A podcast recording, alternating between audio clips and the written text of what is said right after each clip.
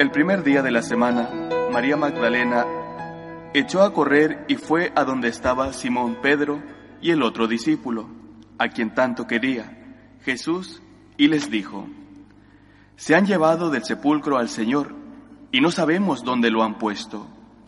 Salieron Pedro y el otro discípulo camino del sepulcro. Los dos corrían juntos, pero el otro discípulo corría más que Pedro.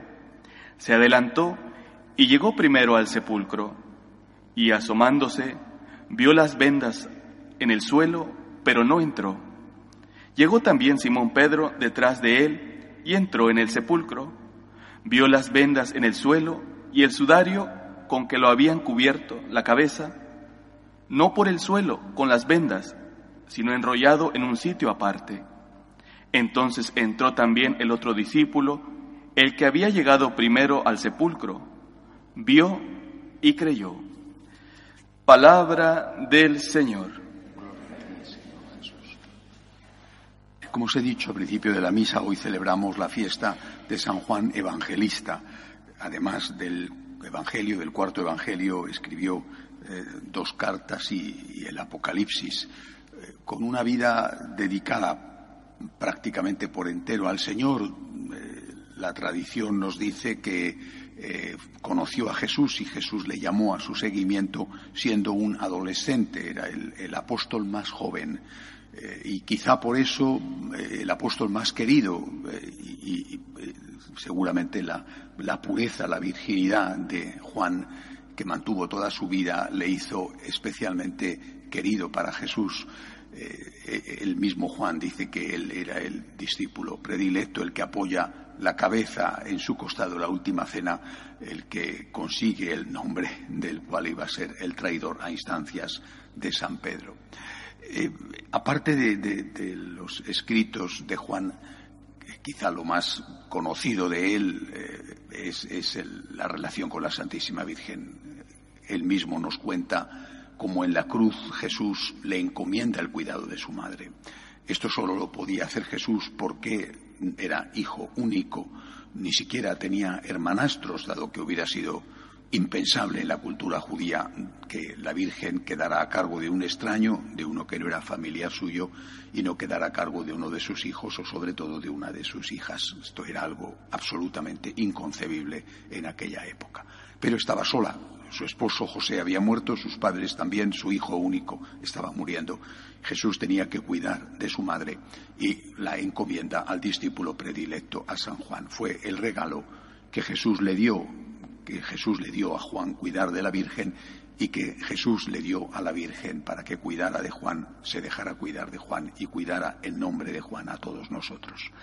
Este cuidado de la Virgen eh, es algo que muchos, por lo menos, hemos sentido siempre como una vocación particular dentro del seguimiento de Jesús ese cuidar de María. No todos los apóstoles recibieron esa vocación, esa llamada, ese encargo de Jesús, solamente Juan de entre todos. Pero hoy sigue habiendo un, núcleo de católicos que tienen, al menos desde luego en España, pero no solo en España, que sienten y que tienen esa vocación de cuidar de la Santísima Virgen, de honrar a María y de cuidar de María. El mejor cuidado de María, obviamente, es no hacerla disgustar, como, como, con cualquier mamá. Más que llevarla un ramo de flores o llevarla un regalo, lo que quiere tu mamá es que no la des disgustos. Eh, una cosa no quita la otra, pero sobre todo quiere que no la des disgustos. Por tanto, el mejor cuidado de María son nuestras buenas obras, estar en gracia de Dios. Y después de esto viene el defenderla. Es, cada vez más frecuente, por desgracia, que incluso eclesiásticos importantes, destacados, eh, pues insulten a la Virgen. Es, algo terrible, pero real. Estos días era noticia un famoso arzobispo que negaba la virginidad de María. La reacción de su propio pueblo ha sido tan dura, tan fuerte, que ha tenido que rectificar y enseguida tuvo que salir, no negando las declaraciones que había hecho, porque las había hecho, sino diciendo que él creía en la fe de la Iglesia y eso significaba la virginidad perpetua de María, antes, durante y después del parto. Estas personas, estos eclesiásticos, eh, eh, que, niegan la virginidad de María, no creo que lo hagan porque tengan odio a la Virgen, pero tienen una idea muy equivocada del Evangelio. No se dan cuenta, o quizás sí se dan cuenta, y es todavía peor, que negar una parte del Evangelio implica negarlo todo. ¿Por qué voy a negar que lo que cuenta San Lucas, por ejemplo, o lo que cuenta San Mateo, que son los dos que hablan, eh, más Lucas que Mateo, pero son los dos que hablan del, del Evangelio de la infancia, ¿por qué voy a, negar que eh, la Virgen María se quedara embarazada por obra del Espíritu Santo? Porque eso dicen ellos que no puede ser, porque no tienen fe y en cambio voy a tener que aceptar otras páginas del Evangelio. Por ejemplo, cuando Jesús dice, amad a vuestros enemigos, o cuando Jesús dice, lo que hayas hecho al más pequeño, a mí me lo has hecho, o cuando Jesús dice, tú eres Pedro y sobre esta piedra edificaré mi iglesia, o cuando Jesús dice, tomad y comed, esto es mi cuerpo. Es decir, el Evangelio es un edificio del cual, si se quita una columna, se cae todo el edificio. Si hay una parte del Evangelio que es falsa, que es inventada, que ha sido añadida después o lo que ellos quieren decir, ¿qué garantía tenemos de que no sea eh, así todo el Evangelio, de que no haya ocurrido lo mismo con el resto del Evangelio? Que esto lo digan los ateos e incluso que lo digan los protestantes. Está mal, se equivocan, pero tiene una cierta lógica, pero que lo digan los católicos, que lo digan obispos, arzobispos, que lo digan eclesiásticos, teólogos, es algo tan, tan dañino, tan absurdo, que, repito, hace que se ponga en duda el conjunto del Evangelio.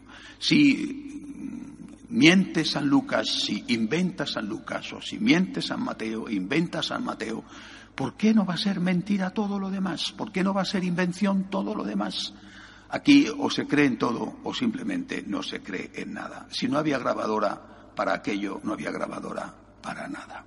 Repito, que lo digan los extraños, bueno, es doloroso, pero tiene una justificación. Que lo digan aquellos que tienen que defender la fe no solamente es ofensivo, sino que es irracional.